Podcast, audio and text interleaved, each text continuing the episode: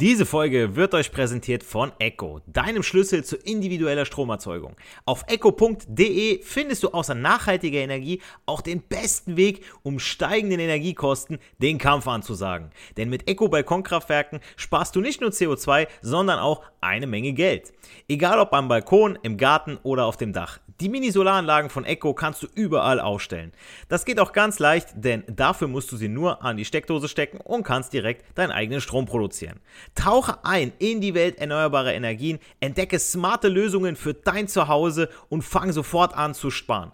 Und mit meinem Code CARLO75 erhältst du bei deiner nächsten Bestellung von deinem nächsten Balkonkraftwerk satte 75 Euro Rabatt. Also CARLO75 bei deiner nächsten Bestellung angeben, Geld sparen und eigenen Strom produzieren. Und jetzt jetzt viel Spaß bei der Podcast-Folge. Der Elektrotechnik-Podcast von und mit Giancarlo De Teacher, der Fachpraxislehrer für jedermann, präsentiert euch mit diesem Audioformat den Podcast, wenn ihr elektrotechnische Inhalte besser verstehen wollt. Angefangen von der Definition von Strom, Spannung, Widerstand, der Leistung über elektronische Betriebsmittel, deren Aufbau und Funktion in der Industrie, im Handwerk, aber auch im Haushalt.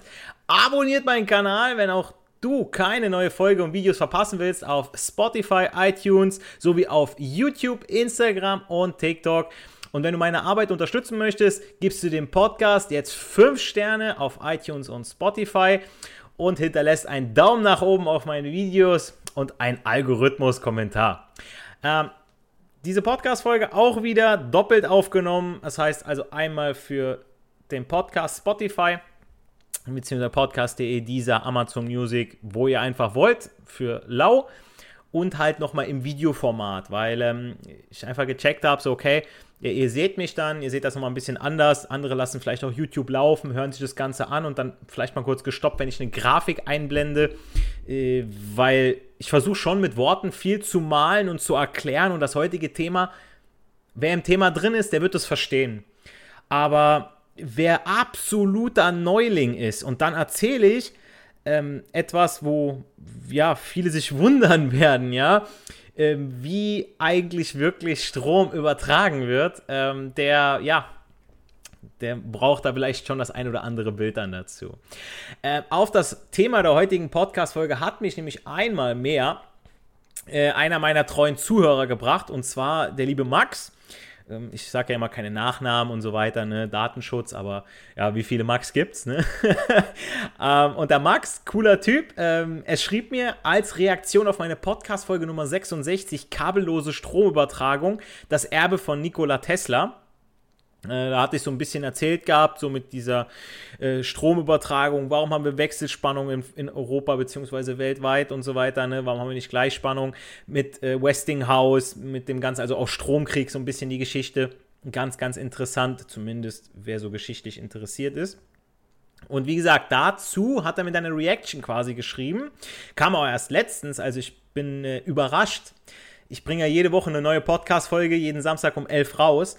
Und äh, das ist jetzt schon die Folge 125. Und äh, dann denke ich mir, okay, äh, wenn einer jetzt bei der 66 ist, okay, es gibt ja Leute, die steigen da ein oder sehen, oh hey, das ist das Thema, was ich jetzt gerade behandle. Vielleicht brauche ich da nochmal so ein paar Randinfos oder die Bestätigung, dass ich richtig liege, ja. Und äh, ja, finde ich einfach cool, äh, wenn ich da dem einen oder anderen nochmal so ein bisschen helfen kann oder durch das Geschwätz, was ich hier so bringe, äh, dass ich da äh, ja auch ein bisschen Unterhaltung liefere. Wie gesagt, der Max schrieb, Moin Giancarlo, hab gerade deine Folge 66 gehört. Ich weiß nicht, welche Themen du in den späteren Folgen noch, noch aufgreifst. Hattest du in der Zwischenzeit davon gehört, wie Energie wirklich übertragen wird? Das hätte super zur Folge 66 gepasst oder kommt das noch? Beste Grüße, Max. Ähm, erstmal vielen Dank für deine Nachricht, Max. Und ich habe mich dann entsprechend auch schlau gemacht. Weil ich gesagt habe, okay, Alter, so, ähm, wie wird es denn jetzt wirklich übertragen? Weil die meisten denken ja, okay, irgendwie Elektronenfluss und ja, bei Gleichspannung, okay, die Elektronen fließen alle in eine Richtung. Bei Wechselstrom, okay, die irgendwie wackeln die hin und her. Aber wie wird denn jetzt Energie übertragen? Weil ich meine, ich bin ja jetzt nicht mit meiner Leitung direkt am Kraftwerk angestöpselt, sondern ne, da sind noch ein paar andere Faktoren dazwischen. Also da sind ja äh, Trafostationen dazwischen, da sind ja äh, Umspannwerke dazwischen. Aber komme ich gleich auf zu sprechen. Tatsächlich habe ich mich auch erst, äh, ja, schlauer gemacht, weil viele andere oder vieles anderes bei mir äh, anstand. Ähm, jetzt die YouTube-Videos, die müssen ja auch geschnitten werden. Ähm, die Podcast-Folgen, was ich da mache, da kamen mittlerweile so viele Nachrichten. Also ich bin so dankbar dafür, wirklich, weil es, ich mache das ja für euch. Das ist so eine Idee, die ist in meinem Kopf entstanden und läuft jetzt von alleine. Und ich möchte das noch ganz, ganz lange machen. Ähm, auch wenn irgendwie, ich wie gesagt, ich bin ja Lehrer. Ich nenne mich ja nicht umsonst Giancarlo the Teacher. Ähm, aber ich nutze die Sommerferien tatsächlich dafür, nicht nur ins Gym zu gehen und, und zu laufen oder, oder mich fit zu halten ähm, und, und lange zu schlafen, sondern äh, ich gehe trotzdem zu gewissen Zeiten ins Bett und äh, ja, habe trotzdem Arbeit. Also ich mache ja trotzdem Videos zu alten Podcast-Folgen, wo ich immer wieder sage, hey, schaut euch mal bei YouTube um, da habe ich das und das erklärt. Ja, und ich Depp bin nie hinterhergekommen, so, ne? Ähm, weil halt andere Sachen anstanden. Und dafür nutze ich jetzt die Ferien, um so ein bisschen wieder aufzuholen. Und dann wird jetzt jede Woche ein Video entstehen zur Podcast-Folge. Ähm, plus irgendwie noch ein anderes Video, vielleicht irgendwie Videowünsche oder so. Ich habe da noch eine ganz lange Liste, die muss ich abarbeiten, Leute. Das äh, glaubt ihr mir ja nicht. Aber äh, heute kläre ich tatsächlich in meinem Podcast darüber auf, wie Energie heutzutage Stand jetzt für das Quartal 2023 übertragen wird. Ich meine, wir arbeiten tagtäglich mit Strom, ja, doch die wenigsten wissen eigentlich, wie er funktioniert. Und das finde ich irgendwo schade, denn ähm, ja, wenn ich, wenn ich irgendwie Wasser verstehen möchte, wie ich damit koche und so weiter, ich muss mich mit der Materie ein bisschen beschäftigen. Ja, warum kocht es jetzt ab 100 Grad und so weiter? Ja, Siedepunkt und, und, und, ja. Und ich finde, bei Strom, da ist so dieses, boah, okay, ja, funktioniert, schließe mein Handy an, ich kann's, ich lade es auf, äh, mein Fernseher funktioniert, keine Ahnung, ähm, ich kann mit meinem Handy alles machen, so Smartphone oder, oder am Rechner oder am Fernseher, wie gesagt. Äh, medial werden wir ja bestrahlt und das würde ja ohne Strom, ohne elektrische Energie gar nicht funktionieren und trotzdem beschäftigen sich die allerwenigsten damit, wie es wirklich funktioniert. Ich habe ja in meiner Podcast-Folge Nummer 1 hatte ich ja mal die Definition von Strom auffallen lassen. Also die Anzahl der fließenden Elektronen pro Sekunde durch einen Leiterquerschnitt ist das Maß für den elektrischen Strom. Ampere, Formelzeichen I. Und ähm, die Anzahl der fließenden Elektronen pro Sekunde durch einen Leiterquerschnitt. Das heißt, durchs Kupfer irgendwie die fließenden Elektronen. Das ist die offizielle Definition von Strom. Und so denken ja auch ganz viele, oh, das sind so, ich glaube, bei der Sendung mit der Maus war es Löwenzahn, ja, diese kleinen Männchen, die dann durch die, durch die Leitung so gewandert sind. So hat man sich das dann vorgestellt, ja, damit man ein Bildnis davon hat. Aber ich verspreche euch, in dieser Podcast-Folge wird es anders laufen, ja. Ähm, wir nehmen uns jetzt erstmal einen einfachen Stromkreis, ja. Ihr habt einen einfachen Stromkreis bestehend aus einer Batterie, einem Schalter, einer Glühlampe, zwei Drähte. So. Und jetzt stellt euch mal vor, die sind auch noch voneinander 300.000 Kilometer lang entfernt dann habt ihr die Distanz, welche das Licht in einer Sekunde zurücklegt, also im Prinzip die halbe Strecke von der Erde bis zum Mond. 300.000 Kilometer. Wir, wir nehmen das einfach mal an, ja? So. Quizfrage. Damit möchte ich jetzt mal einsteigen. Meine Quizfrage an euch. Wie lange dauert es wohl, bis meine Glühlampe aufleuchtet, nachdem ich meinen Schalter zum Beispiel von einer simplen Ausschaltung geschlossen habe. Also ich habe hier mal so eine GIF. Die habe ich jetzt hier in dem, in, dem, in dem Video. Aber jetzt stellt euch einfach mal einen einfachen Stromkreis vor. Ihr habt eine Batterie, einen Schalter, eine Lampe, Draht, der hinführt, Draht, der zurückführt. So, wie lange dauert es jetzt tatsächlich, bis meine Lampe denn aufleuchtet, nachdem ich den Schalter geschlossen habe? Sind es A 0,5 Sekunden, eine Sekunde, zwei Sekunden oder 1 durch Coulomb-Sekunden, also 1 durch C-Sekunden. Coulomb ist die Maßeinheit der Elektrizitätsmenge und Kapazität. Per Definition fließt bei einer Stromstärke von 1 Ampere in einer Sekunde die Elektrizitätsmenge 1 Coulomb durch einen Leiter. Also 1 C ist gleich 1 Ampere mal eine Sekunde, sprich eine Ampere-Sekunde, wenn ihr so wollt. Ja? Also 0,5 Sekunden, eine Sekunde, zwei Sekunden, eine Ampere-Sekunde. Oder keine der gegebenen Antworten. Das ist jetzt erstmal so dieser, ich sag mal, der Cliffhanger. Und ähm, Fakt ist ja, ihr betätigt den Schalter, ihr könnt das ja bei euch zu Hause testen, ja, oder am Auto, selbst da könnt ihr es ja testen. Ihr betätigt den Schalter und das Leuchtmittel leuchtet sofort auf. Sobald ich den Schalter schließe und wir vernachlässigen jetzt mal alle Widerstände aller Art. Die Frage, die ich euch hier gestellt habe, bezieht sich eigentlich darauf, wie elektrische Energie vom Kraftwerk in unsere Häuser, Schrägstrich Wohnungen gelangt. Denn im Gegensatz zu einer Batterie, wo ja Gleichstrom vorhanden ist, haben wir in unserem allgemeinen Stromnetz ja Wechselstrom. Das heißt also, die Elektronen fließen nicht durch unseren Leiter in eine Richtung, sondern die wackeln irgendwie hin und her. Ja, die wechseln die ganze Zeit die Richtung. Ja, hin, her, hin, her. Rechts, links, rechts, links. So könnt ihr euch das vorstellen tatsächlich. Ähm, und sie fließen eigentlich zu keinem Zeitpunkt irgendwo hin. Das, das ist einfach so. Also durch, bei Gleichstrom wissen wir, okay, der fließt jetzt in eine Richtung. Wir haben einen Elektronenüberschuss und einen Elektronenmangel. Am Minus haben wir den Elektronenüberschuss, weil Elektronen negativ geladen sind. Am Pluspol haben wir die Protonen. Und jetzt durch den Anschluss der Batterie, physikalisch gesehen, fließt jetzt mein Strom von Minus nach Plus über mein Leuchtmittel bei der Batterie. So, bei Wechselstrom ist es ja aber so, der, der fließt ja hin, her, hin, her, hin, her. Und durch unsere Frequenz 50 Hertz macht er das 50 Mal in der Sekunde. So, dieser Periodenwechsel. Und jetzt muss man sich mal überlegen, okay, wenn das jetzt hin und her wackelt, ja, ähm, die fließen, wie gesagt, ja zu keinem Zeitpunkt irgendwo hin. Aber wenn die Leitung nicht vom Kraftwerk zu uns nach Hause kommt, weil sie ja lediglich hin und her wackeln, wie kommt die elektrische Energie ja denn dann tatsächlich zu uns? Fragt man sich ja dann. Also, ich meine, irgendwie muss das Ganze ja übertragen werden können, aber irgendwie mit den Elektronen kann das ja nicht passen, wenn die hin und her wackeln. Man kann sich Elektronen in einer Kupferleitung im Prinzip wie eine Kette vorstellen, welche aus mehreren Gliedern besteht. Ja, die sind ineinander verhakt, wirklich wie so eine, so eine richtige Kette, ja, womit man eben äh, ja, manche Leute vom Einbruch ab, äh, abhalten möchte, ja. Und äh, ja, stellt euch vor, so bei eurem Fahrradschloss eine, eine Kette, wirklich eine Kette. Also ich meine jetzt nicht so ein ähm, Billo-Schloss von Teddy, womit mir mein Fahrrad geklaut wurde. Danach habe ich von meinem Papa ein neues Schloss bekommen und dieses Schloss, äh, hat er mir gesagt, so, das ist jetzt, äh, äh ich, ich würde es eigentlich nicht sagen, aber es ist mein Podcast, ich darf eigentlich sagen, was ich will, so, ne? Aber es ist schon für gewisse Ethnien ist er da schon äh, sicher. so, und diese Kette wird jetzt 50 Mal in der Sekunde hin und her bewegt. So.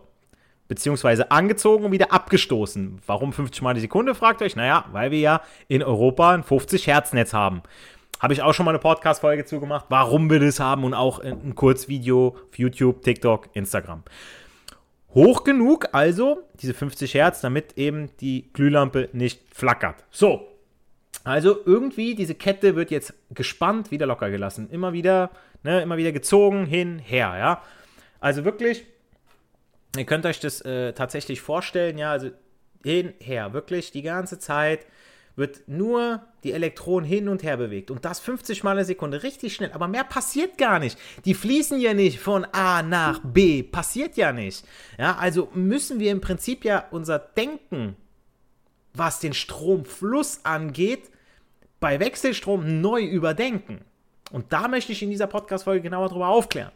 Also, wenn ihr nämlich nun einen Verbraucher nämlich an eure Steckdose anschließt, zum Beispiel an unseren Fernseher, euren PC, eure Schreibtischlampe, Smartphone, Netzteil, whatever. Bedeutet das für unser Stromnetz und die sich darin bewegenden Elektronen, dass sie von nun an auch durch das angeschlossene Gerät fließen können. Ihr baut also etwas in die von mir eben angesprochene Kette äh, ein und die Elektronen können dann im Prinzip diesen, diesen, diesen Verbraucher mit Energie versorgen wer Elektrizität und Strom verstanden hat, der weiß, wir verbrauchen ja Strom per se gar nicht. Wir benutzen ihn ja, weil der fließt durch mein Gerät durch und wieder ins Netz zurück. So ist es nämlich. So. Und jetzt ist natürlich die Frage. Das macht er, wie gesagt, 50 Mal eine Sekunde. Während also das Kraftwerk die Elektronen hin und her drückt bzw. zieht, stoßen sie in meinem Verbraucher, zum Beispiel in meinem Fernseher, auf einen Widerstand und geben damit ja ihre Energie in Form von Licht und Wärme ab, sodass ich fernsehen kann oder beim Toaster, dass er heizt. Ja, das ist extra so gemacht, dass diese Drähte ausgelegt sind, ähm, dass eben mein, meine, meine, meine Drähte vom Toaster, die sind ja, haben so einen Widerstand, die sind so dünn an diesen Wänden dran, dass wenn Strom durchfließt, dass die heiß werden, aber nicht zu heiß, dass sie durchbrennen. Das ist das, was in der Entwicklung so passiert. Oder beim Fernseher. Ja, die elektrische Energie wird dann umgewandelt in Lichtenergie, ja, dass dann Licht ausgestrahlt wird, die Bilder ausgestrahlt wird, mir die ganzen Farben sehen und so weiter oder dass ihr mich jetzt auch auf eurem Bildschirm sehen könnt. Ja, ähm, das ist das, was im Prinzip da passiert, wenn ich jetzt an den elektrischen Strom anschließe. Also die, meine Elektronen stoßen dann irgendwie auf einen Widerstand, der dann was auslösen soll. Wärme, vielleicht auch Kälte, ja, oder Licht. Ja, Lichtwirkung, magnetische Wirkung und und und, habe ich auch schon drüber, chemische Wirkung, ne? So, und ähm, jetzt ist ja die Frage. Das Ganze hört sich jetzt logisch an und ist super fürs Verständnis. Aber leider ist das so nicht ganz korrekt. Denn zum einen gibt es kein durchgehendes leitendes Kabel, welches ja vom Kraftwerk bis zu unserem Haus direkt verlegt ist. Also es gibt irgendwo physische Lücken, sprich Umspannwerke, ja. Bei den Umspannwerken, da passiert ja irgendwie was, ja. Da wird ja die Spannung herunter transformiert, weil das, was vom Kraftwerk da ausgespuckt wird, ist viel zu hoch. Ja, das kann ich ja gar nicht. Also wir haben ja die verschiedenen Spannungsebenen Höchstspannungsebene, Hochspannungsebene, Mittelspannungsebene, Niederspannungsebene und in der Niederspannungsebene, da befinden wir uns, ja, so bei diesen 1000 Volt und was da drunter liegt, ja. Wir arbeiten meistens in der Industrie mit diesen 400 Volt, ja, zu Hause mit den 230 Volt. Aber was da drüber liegt, das können wir ja gar nicht so direkt für unsere Zwecke jetzt privat verwenden. Ja, da brauchst du schon dicke Motoren, dicke Maschinen, die dann sagen, oh, ich brauche schon mal ein bisschen Power. Und entsprechend wird das Ganze bei diesen Umspannwerken ja dann heruntertransformiert. Ja? So, also immer wieder jeden Teil. Und bei diesen Umspannwerken, da passiert ja was. Das heißt, das direkte Kabel vom Kraftwerk, das ist schon mal nicht mehr da. Sondern da haben wir schon mal die erste Trennung bei diesen Umspannwerken. Und ähm, da befinden sich ja jetzt sogenannte Trafos, welche durch ihre jeweiligen Übersetzungsverhältnisse und anschließend die magnetische Übertragung, auch Induktion genannt, vom Induktionsherd, liebe Frauen, ähm, zum Beispiel eine Spannung von 230 Volt auf 24 Volt herunter transformieren können. Ja? Deswegen sage ich auch immer wieder äh, ganz gerne so, ich sag mal, die, die Formel für das Übersetzungsverhältnis Ü sollte man schon kennen. Also, ähm, ihr ähm, müsst euch bei so einem Trafo vorstellen, okay, habe ich auf der einen Seite, ich habe so einen Metallkern, so einen Eisenkern und dann ist auf der einen Seite sind da Wicklungen, Kupferwicklungen. Da habe ich jetzt zum Beispiel meine 230 Volt. Da sind ganz, ganz viele Wicklungen. Viele Wicklungen, viel Induktion, viel Spannung. Könnt ihr euch merken. Auf der anderen Seite habe ich aber dann auch wieder Kupferwicklung, aber weniger Kupferwicklungen. Und entsprechend auch weniger Spannung. Weniger Wicklung, weniger Spannung. Ja, deswegen sagt man ja auch N1 durch N2 gleich U1 durch U2. Ja, also das ist diese Formel, Spannung 1 durch Spannung 2 ist gleich das Verhältnis von den Wicklungen Wicklung 1 durch Wicklung 2.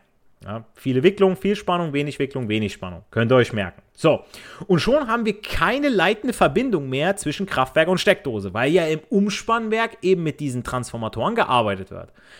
Die zweite Frage, die man sich stellen sollte, ist aber folgende. Ähm, wenn Elektronen ja Energie vom Kraftwerk zu meinem Fernseher transportieren. Warum transportieren Sie diese Energie dann nicht auch wieder zurück zum Kraftwerk? Weil ich meine, ich benutze das Ganze ja nur, ich, das läuft über den Fernseher, Fernseher, okay, Wärme beziehungsweise Licht und so weiter, je nachdem, was ich da benutze. Ähm, und dann speise ich es ja wieder ein. Ich benutze den Strom ja. Wir haben zwar einen Wechselstrom, unsere Elektronen fließen ja hin und her, aber die Energie irgendwie fließt ja nur in eine Richtung. Also das ist jetzt dieser Brainfuck, ja. Ich benutze die Energie, aber irgendwie, hm, nur in eine Richtung, obwohl die Elektronen ja hin und her wackeln. Und das, liebe Freunde der Elektrotechnik, wird oft falsch verstanden. Elektronen selbst haben keine potenzielle Energie und sie werden eben nicht durch eine Leiterschleife gedrückt oder gezogen und ihre Energie im Gerät freigesetzt. Es wird ja auch ganz gerne mal dieses Wassermodell benutzt, um Strom zu erklären. Das ist vielleicht ganz am Anfang, ganz, ganz am Anfang, vielleicht irgendwo ganz schön, um irgendwo mal was, den Einstieg zu schaffen, um was zu verstehen. Aber das ist leider so nicht richtig. Ja, und ich werde euch noch beweisen und erklären, warum das nicht so korrekt ist. Ja? Denn jetzt fragt sich ja natürlich der eine oder andere, warum, wie funktioniert das Ganze denn jetzt wirklich? Ja? Und dazu wird es zunächst ein bisschen physikalisch, denn wer in der Physik keine Ahnung hat, der ist in Elektrotechnik irgendwo falsch. Sorry, aber ist leider so. Aber kein, keine Sorge, kommt jeder von euch mit.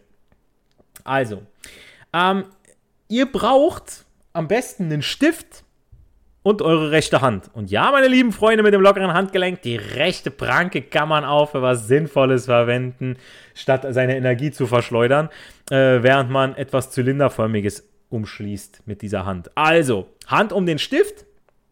Das ist jetzt eure elektrischer Leiter. Eure Daumen zeigen nun in die Stromrichtung. Ja, also rechte Hand um den Stift, Finger, mit den vier Fingern habt ihr das Ganze umschlossen. Der Daumen zeigt jetzt in Richtung Strom. Sprich dahin, wo der Strom bzw. die Energie hinfließt. Technisch gesehen Richtung vom Plus nach Minus.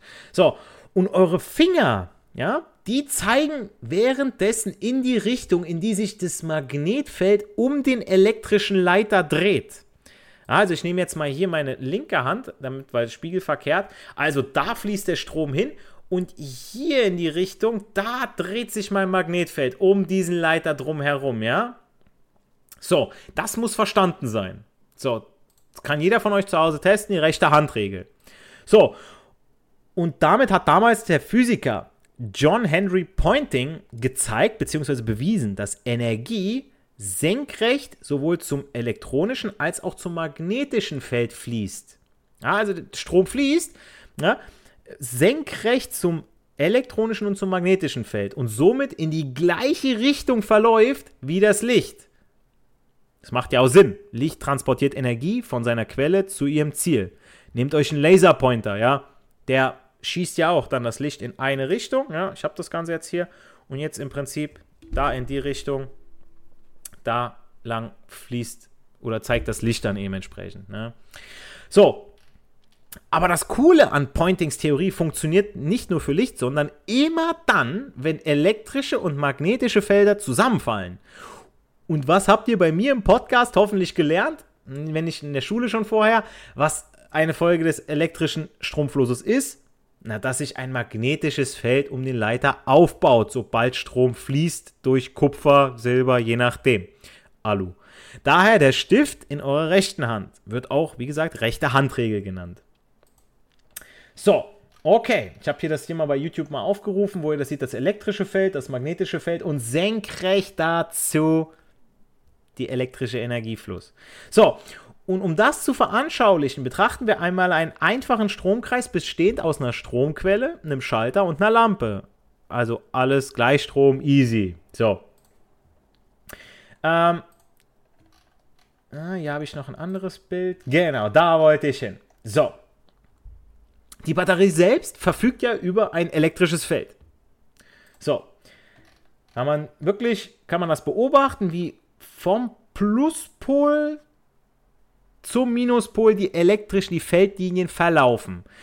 Aber wenn die Batterie nicht angeschlossen ist, bewegen sich auch keine Leitungen. Gibt ist auch also kein Magnetfeld, sodass die Batterie keine Energie verliert. Ja, ist ja logisch. Wenn die Batterie in der Verpackung ist, sprich nirgends angelegt ist, äh, sollte sie auch voll bleiben, ist klar, oder? Also wenn die jetzt schon irgendwie ein magnetisches Feld haben würde, das hat sie erst, wenn Strom zum Fließen kommt. Okay, Stromfluss wirkt also oder bewirkt ein magnetisches Feld. Das haben wir schon ganz lange verstanden, glaube ich. Wenn meine Batterie jetzt aber an den Stromkreis angeschlossen wird, breitet sich in ihr äh, breitet sich ihr elektrisches Feld mit Lichtgeschwindigkeit durch den Stromkreis aus. Also erst, wenn wirklich das Ganze mit einem Schalter, beziehungsweise wenn Plus mit Minus verbunden wird. Und dieses elektrische Feld pusht im Prinzip Elektronen herum, sodass sie sich auf einigen Oberflächen der Leiter ansammeln und diese dadurch negativ laden. Da haben wir dann einen Elektronenüberschuss. Elektronen sind ja negativ geladen, wie ich schon gesagt habe. Und an einer anderen Stelle habe ich dann einen Elektronenmangel, sodass auf der anderen Leiteroberfläche das Ganze positiv geladen ist. Wir haben eine Leiterfläche negativ geladen und eine Leiterfläche positiv. Also von der Batterie, ihr müsst euch das vorstellen, da wo der Pluspol an meine Glühlampe geht, diese, dieser Draht ist positiv geladen und der Draht, der von der Minuspol von der Batterie an mein Leuchtmittel geht, der ist negativ geladen. So, die Ladung auf den Oberflächen der Leiter, also die komplette Schaltung aus Stromquelle, Leitung und Glühlampe, erzeugt ebenfalls ein elektrisches Feld außerhalb der Drähte, weshalb man ja auch je nach Stromstärke auf, auch auf EMV-Sicherheit zu achten hat. Bei der Verlegung, Isolierung und so weiter, ja, elektromagnetische Verträglichkeit, ja, weil wir wissen einfach, da passiert ja was, ja, sobald Strom durchfließt. Je nachdem, wie hoch der Strom ist, ist natürlich auch das Magnetfeld höher. Logisch. Aber worauf ich eigentlich hinaus möchte, ist, dass hierdurch wieder bewiesen ist, dass ein Energiefluss gegeben ist und wir die Richtung auch wieder bestimmen können, weil der Stromfluss wieder ein Magnetfeld erzeugt und wir mit der rechten Hand wieder alle Parameter erhalten, die wir dazu brauchen. Das heißt, wir können wieder schauen, wo fließt der Strom lang zur Lampe, okay, wo fließt er hin, wo fließt er zurück, der Daumen zeigt genau dahin, wo er hinfließt. Und dann mit unseren Fingern wissen wir, wie rum sich dieses Magnetfeld dreht. So, Okay. Also nochmal, viele denken ja, dass Elektronen durch eine Leitung gepumpt werden, wie Wasser in einem Schlauch, oder dass man Elektronen kaufen kann, also Strom kaufen kann, aber das ist falsch. Leider ist es entgegen der Intuition oder dem, ich sag mal, dem gesunden Menschenverstand zu glauben, dass Energie nun mal durch den Raum um den elektrischen Leiter fließt. Also das irgendwie in die Köpfe reinzukriegen, dass es um den Leiter diese Energie, das kriegt man in viele gar nicht rein. Natürlich gibt es auch wieder so grüne Weiber, die dann sagen, okay, ich brauche eine EMV-Steckdose äh, wegen Elektrosmog. Ähm, meine Jungs schwimmen im Kreis, weil ich mein Handy in der Tasche habe. Äh, ich verplomb meinen Zählerschrank, weil, boah, was ein Elektrosmog. Chillt mal, Leute, wir sind alle auf der Welt und ich glaube nicht, dass unsere äh, Vorfahren, äh, wo noch weniger EMV-Sicherheit war, äh, sich davor so geschützt haben. Ja? Also man muss einfach mal die, die Kirche im Dorf lassen. Ne? Ähm, aber die Energie, die sich durch das Feld bewegt, die bewegt sich verdammt schnell. Doch selbst wenn sich die Elektronen in zwei Richtungen bewegen, einmal von der Batterie weg und einmal zu, äh, zu ihr hin, stellt man fest, dass der Energiefluss nur in eine Richtung von der Batterie zur Glühlampe verläuft, ja zeigt das ganz gut, dass es eben die magnetischen Felder und nicht die Elektronen sind, welche die Energie transportieren. Ja, das ist nämlich das, ähm, was ich euch eigentlich sagen möchte. Ähm, jetzt ersetzen wir unsere Batterie, ja, wo wir jetzt sehen, okay, durch eine Wechselstromquelle. Weil wir haben jetzt das Ganze beobachtet, okay, wir haben eine Gleichstromquelle, das heißt, ich weiß, Plus ist da, Minus ist da, das Magnetfeld auf der einen Seite dreht sich so rum, das andere dreht sich andersrum.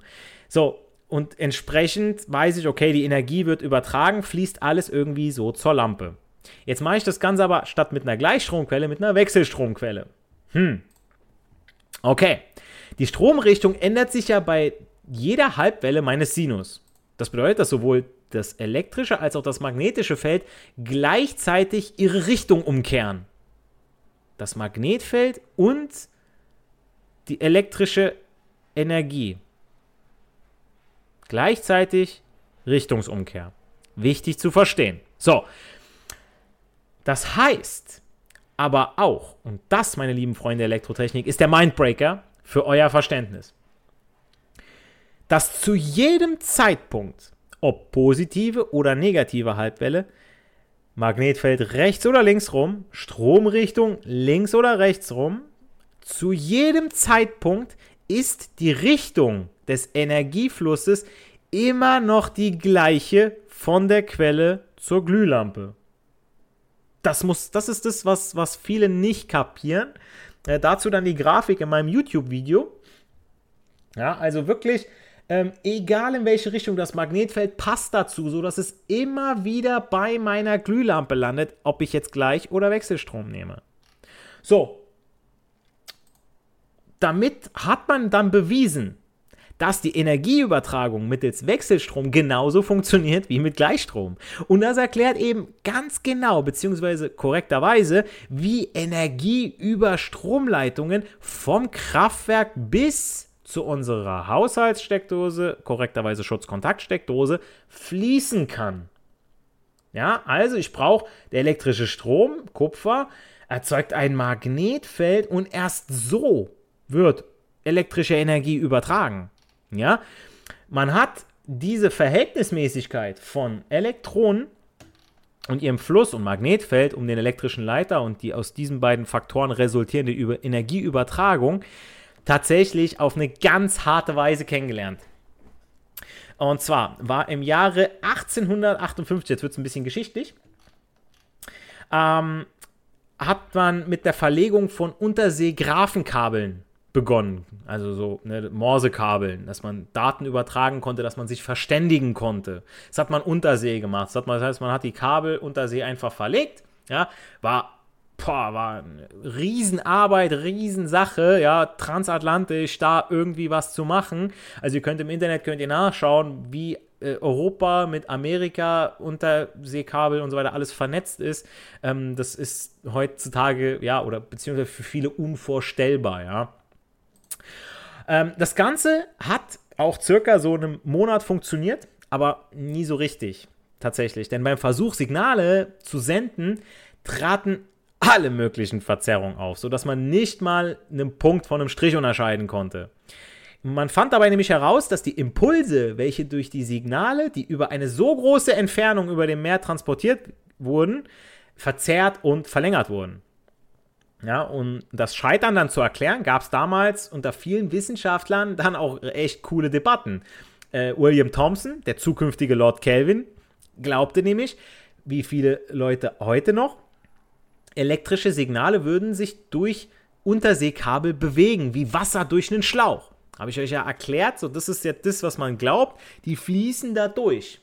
So, wir wissen aber, es, ist, es kann nicht so sein. Dass er, jetzt nochmal dieser Beweis, ja, mit diesem Magnetfeld. Schaut nochmal weiter, beziehungsweise hört mir nochmal weiter zu. Also, ähm, der Mathematiker Oliver Heaviside oder auch der Physiker George Francis Fitzgerald argumentierten, dass es die Felder um die Drähte seien, welche die Energie und damit die Information der Morse-Signale transportieren.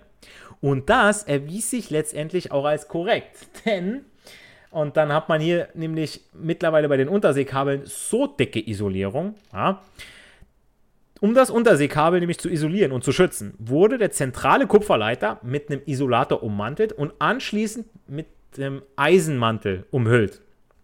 Das Eisen sollte dabei das Kabel lediglich verstärken, ja, weil klar, abknicken und so weiter, ne, und unterwegs, ich meine, wenn ihr mehrere Kilometer äh, Kabel verlegt, Leute, da muss schon ein bisschen Stabilität dabei sein. Doch als guter Leiter, dieser Eisenmantel, äh, störte die Ausbreitung äh, elektromagnetischer Felder. Da ist die Kapazität der Leitung erhöhte weil sich dadurch im Prinzip das Ganze wie so ein klassischer Kondensator verhält. Ja.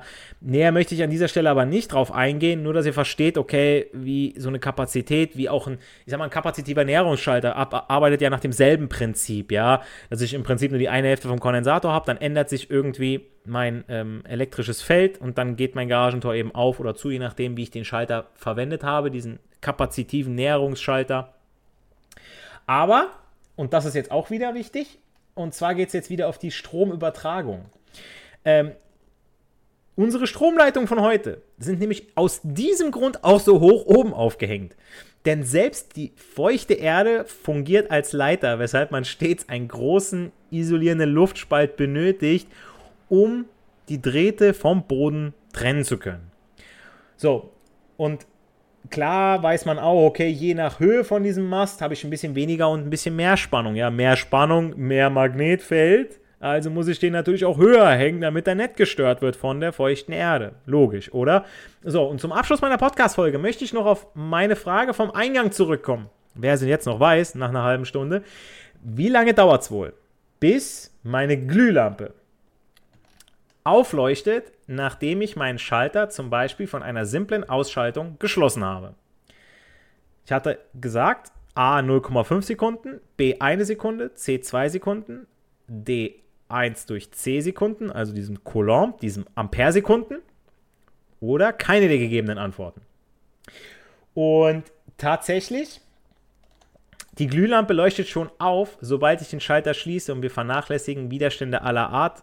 Und dabei sind wir bei 1 durch C, also nach einer Amperesekunde. Viele Leute denken sich vielleicht, dass meine Energie von der Quelle den ganz einfachen Weg durch das Kabel wandern muss, um letztendlich bei der Lampe anzukommen. Sodass es eine Sekunde dauern sollte, bis die Glühlampe aufleuchtet. Aber was ihr ja heute bei mir gelernt haben solltet, ist ja, dass es nicht darauf ankommt, was in den Drähten passiert, sondern darauf, was um die Drähte passiert rechte Handregel, Magnetfelder und so weiter, ja. Die elektrischen und magnetischen Felder können sich innerhalb weniger Nanosekunden durch den Raum zu meiner Glühlampe ausbreiten, die vielleicht nur ein oder aber 10 oder 100 Meter entfernt ist. Und das ist der begrenzende Faktor für das Einschalten von so einer Glühlampe. Also ich finde es schon faszinierend, ja, was wir so tagtäglich benutzen und doch so wenig eigentlich darüber wissen. Ja, beziehungsweise man, man denkt da zu wenig drüber nach. Und das ist das, was dieses Fach hier eigentlich so interessant macht. Ja, ähm, es ist physikalisch vielleicht für den einen oder anderen erstmal schwer zu verstehen. Deswegen die Grafiken in meinem YouTube-Video dazu, damit ihr das so ein bisschen reinkriegt. Okay, wie sind die Magnetfelder? Trotzdem, dass ich jetzt Wechselstrom habe, fließt alles zur Lampe hin, ja? Also es geht immer wieder zur Lampe irgendwie in eine Richtung und ihr habt heute verstanden, warum das so ist. Ähm, wer in Wirklichkeit dafür verantwortlich ist, dass unsere Energie im Haus letztendlich ankommt. Ja, äh, lieber Max, vielen, vielen Dank. Ich denke mal, ähm, ich hoffe, ich denke aber schon, dass der ein oder andere hier was Gutes für sich mitnehmen konnte. Solltet ihr noch Fragen, Anmerkungen zu diesem Thema haben oder wünscht euch noch irgendwie auf andere Inhalte der Elektrotechnik einzugehen, wo ihr sagt so, hey Giancarlo, mach doch mal hier zu dem und dem Thema, gerne schreibt mich an über meine Website www.elektrotechnikpodcast.de. Da antworte ich euch innerhalb der nächsten sieben Tage spätestens. Und äh, ja, vielleicht ist dann auch schon euer Thema Teil meines Podcasts, dann auf YouTube und auf Spotify, iTunes, dieser Amazon Music, Stitcher, Radio Public, wo ihr wollt. Und äh, damit es auch weiterhin heißt, nicht für die Schule, sondern für das Leben lernen wir. Wir hören uns in der nächsten Podcast-Folge oder sehen uns im nächsten YouTube-Video. Macht's gut, bleibt gesund. Euer Giancarlo, the Teacher. Diese Folge wird euch präsentiert von Echo, deinem Schlüssel zu individueller Stromerzeugung. Auf echo.de findest du außer nachhaltiger Energie auch den besten Weg, um steigenden Energiekosten den Kampf anzusagen. Denn mit Echo Balkonkraftwerken sparst du nicht nur CO2, sondern auch eine Menge Geld. Egal ob am Balkon, im Garten oder auf dem Dach. Die Mini-Solaranlagen von Echo kannst du überall aufstellen. Das geht auch ganz leicht, denn dafür musst du sie nur an die Steckdose stecken und kannst direkt deinen eigenen Strom produzieren.